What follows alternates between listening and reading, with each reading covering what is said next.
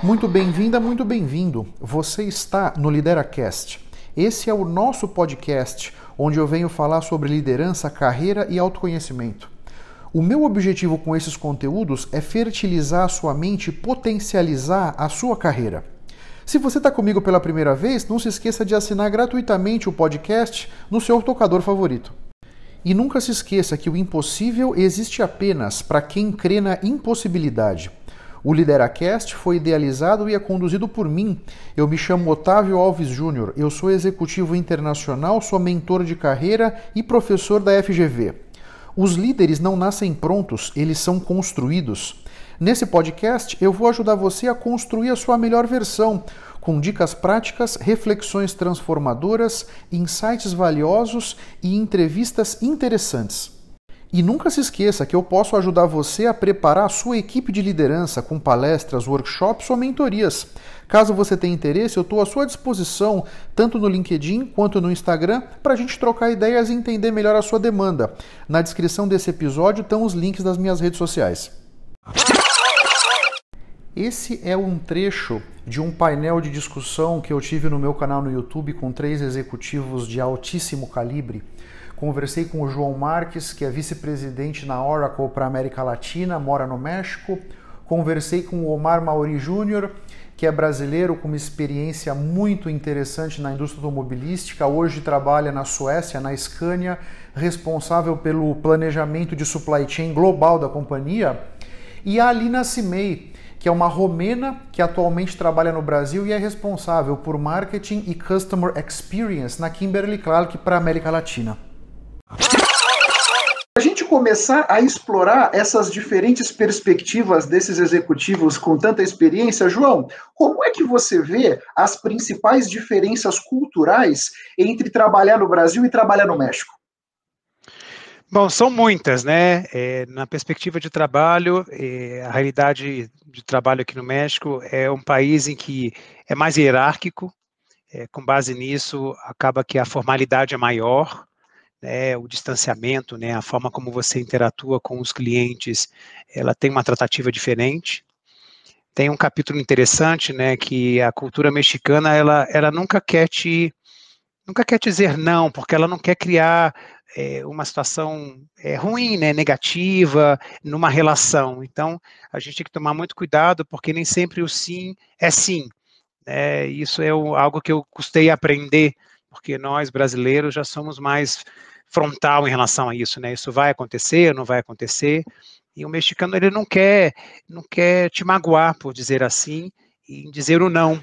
Né? E isso leva você muitas vezes estar tá acreditando que alguma coisa vai acontecer, quando na prática não vai acontecer.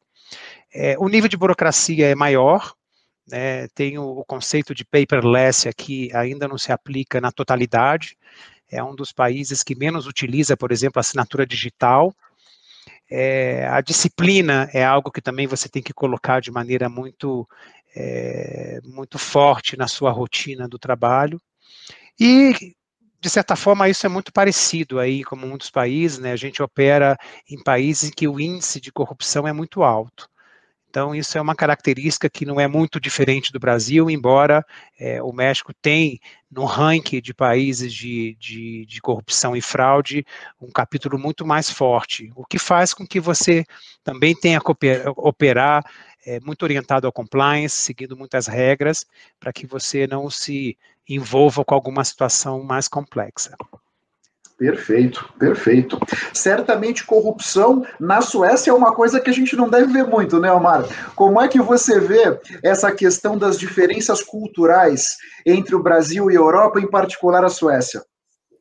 É, realmente, esse é um ponto realmente bastante diferente, mas existem diversas diferenças é, culturais. É, e, obviamente, isso com relação ao, ao, país como um todo, e obviamente isso se reflete nas relações de, de trabalho.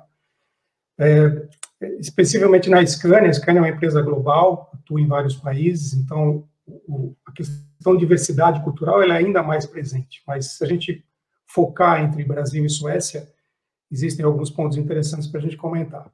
Antes de falar disso, acho que é importante a gente sempre falar que é, é, não existe certo e errado quando a gente fala de cultura, de diferença cultural.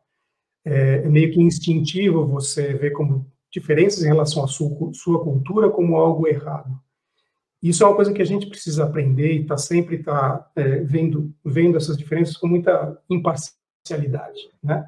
É, lembrar que pessoas de outras culturas veem o mundo que nós vemos de uma outra forma, veem com outros olhos, com base em outras experiências.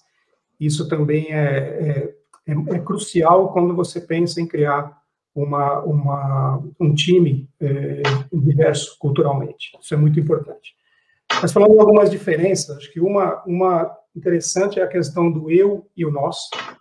A Suécia é um país onde o foco é muito no eu. É, independência, autonomia são questões muito importantes para as pessoas, muito importantes para as pessoas. Sucesso pessoal, as minhas necessidades, os meus direitos são normalmente um objetivo. O, o círculo de relacionamento é normalmente pequeno, então é eu e meu grupo direto, meu grupo próximo. Né? Isso, é, isso se reflete, inclusive, nos, nos relacionamentos é, familiares. Já no Brasil, eu, como eu vejo, o foco é mais no coletivo, é mais no nós, relacionamento é uma coisa importante, interdependência são fatores importantes, ampliar o seu círculo de relacionamento, ser aceito nesse círculo é uma coisa muito importante e buscar é, é, o, o, grupo. Né? Lógico que o sucesso pessoal é importante, mas o sucesso do grupo também é um objetivo. É, uma, outra, uma outra questão também interessante que o, o João comentou é a relação de, de poder. Né? Acho que na Suécia ela é muito mais igualitária. Né? Então, é, enquanto no Brasil ela é mais hierárquica. Então, aqui a igualdade das pessoas é um fator é, é muito forte na cultura. Né? Isso naturalmente se reflete nas relações de trabalho. É, diferenças hierárquicas elas acabam sendo minimizadas e, e o líder acaba tendo um papel muito mais de um facilitador da equipe, de um, abrir os caminhos da equipe, do que numa, numa, relação mais hierárquica, onde ele é visto como quem decide, quem define, quem instrui, e é, às vezes não pode ser questionado, é, tem que ser observado os níveis hierárquicos, então isso, isso é uma questão bastante relevante, bastante forte, na, é, é notável na diferença entre as culturas. Perfeito. E você falou não tem certo nem errado, né? Que eu acho que é uma questão super importante para a gente tirar o julgamento da mesa, né? Porque senão a gente começa a achar que o nosso jeito de fazer as coisas é que é o certo e o jeito do outro é que é o errado, né? E nessa, vamos dizer, nesse tipo de relação, nós temos que entender que está todo mundo certo. Só que são diferentes certos que estão na mesa, né? E nesse sentido, a Lina, que veio lá da Europa para conviver aqui conosco, como é que tem sido essa experiência, Alina, de lidar com os brasileiros e brasileiras? Muito interessante. Eu realmente estou fora do país mais de metade da minha vida, ou seja, realmente, mas eu, eu carrego muito exatamente o que Romênia é. Uh, e eu fiz uma parada que eu achava que quando eu chegar ao Brasil essa questão cultural vai ser atenuada, que eu tive quatro, quase cinco anos em Portugal, onde aprendi a língua. Um, e quando eu cheguei ao Brasil, realmente uh, eu, eu, eu, tinha lido um livro que chama Cultural Map, de Erin Meyer, que, que tinha duas vertentes, que, categor, que eram do, dois critérios. Um é, é, é, os países, as culturas emocionalmente expressivas ou não expressivas, e as culturas confrontacionais e não confrontacionais. Então, eu cedo entendi que eu vinha de uma cultura emocionalmente não expressiva para uma cultura que se expressa, que fala, que, que, mistura o emocional no trabalho com o profissional, toda essa energia brasileira, eu vinha de uma cultura completamente oposta. E depois, em termos de confrontacional e não confrontacional, eu venho de uma cultura bem alemã também, ou seja, realmente o que é dito é dito, é super frontal, factos, não estou falando com você, não estou agredindo a pessoa, eu estou realmente falando sobre trabalho, isso é just a job.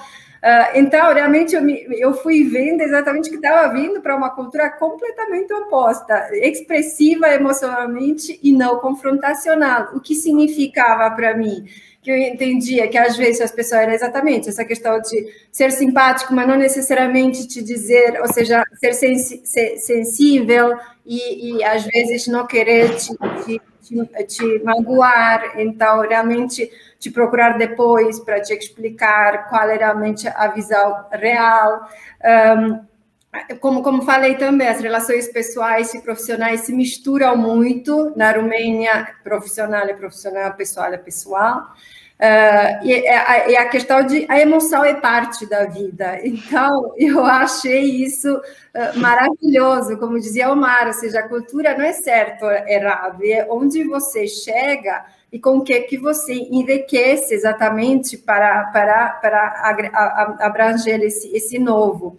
Outra coisa muito interessante, atrasos e flexibilidade fazem parte, ou seja, Uh, estávamos falando um pouco antes, não é? A questão de atrasar um pouco. Depois, mesmo quando você chega na reunião, você começa a falar do, da, da, do, do futebol de fim de semana, fazer aquela conversinha. Na Armênia, não, você entra direto no assunto. Oi, tudo bem? Tudo bem? Tudo bem? Vamos sentando. Então, não, não, é, não existe aquele aquecimento que aqui você, às vezes, vai começando a reunião depois de 10 minutos e talvez não. E outra questão muito interessante, diferença, é, e talvez na Suécia também você, o Mar, sente, mas a questão de ter muito mais riscos, eventos não controlados aqui na América Latina e principalmente no Brasil. Ou seja, você tem que ter essa mentalidade de, de, adaptar, porque você tem que ter o plano A, o plano B, o plano C, e de repente tem que sacar da cartola o plano D porque é, é, muito variável, é muito flexível, é, é, tudo é muito dinâmico. E, e, na minha vida anterior era a disciplina, planejamento, é do dia a dia, é muito pouco que sai do script. Então, você cria também essa, esse mindset bastante é, fixo, assim. Uh, e eu, eu, acho que são, são, são coisas muito enriquecedoras. Eu, quando olho para de onde eu venho, de uma cultura tão diferente, como que nos 16 anos que estou no Brasil, eu, eu acho que exatamente a cultura não é algo certo ou errado, você absorve e se torna um profissional muito mais rico. Muito obrigado pela sua atenção e pela sua audiência. Se você ainda não se inscreveu no meu canal do YouTube ou aqui no podcast, Faça isso para que você possa ter acesso a mais conteúdos que vão turbinar sua mente e fertilizar a sua carreira. Eu espero que o assunto de hoje tenha sido interessante. Eu espero ter podido trazer para sua consciência conceitos de valor. Posso te pedir 30 segundos do seu tempo? Seja no iTunes, seja no Spotify, faz uma recomendação para o Lideracast Assim você me ajuda a levar minha mensagem ainda mais longe e impactar ainda mais pessoas como eu estou te impactando. Porque o meu grande objetivo é ajudar todos vocês a construírem a sua melhor versão. Um grande abraço para todos e até a próxima. Vamos firme. Tchau, tchau.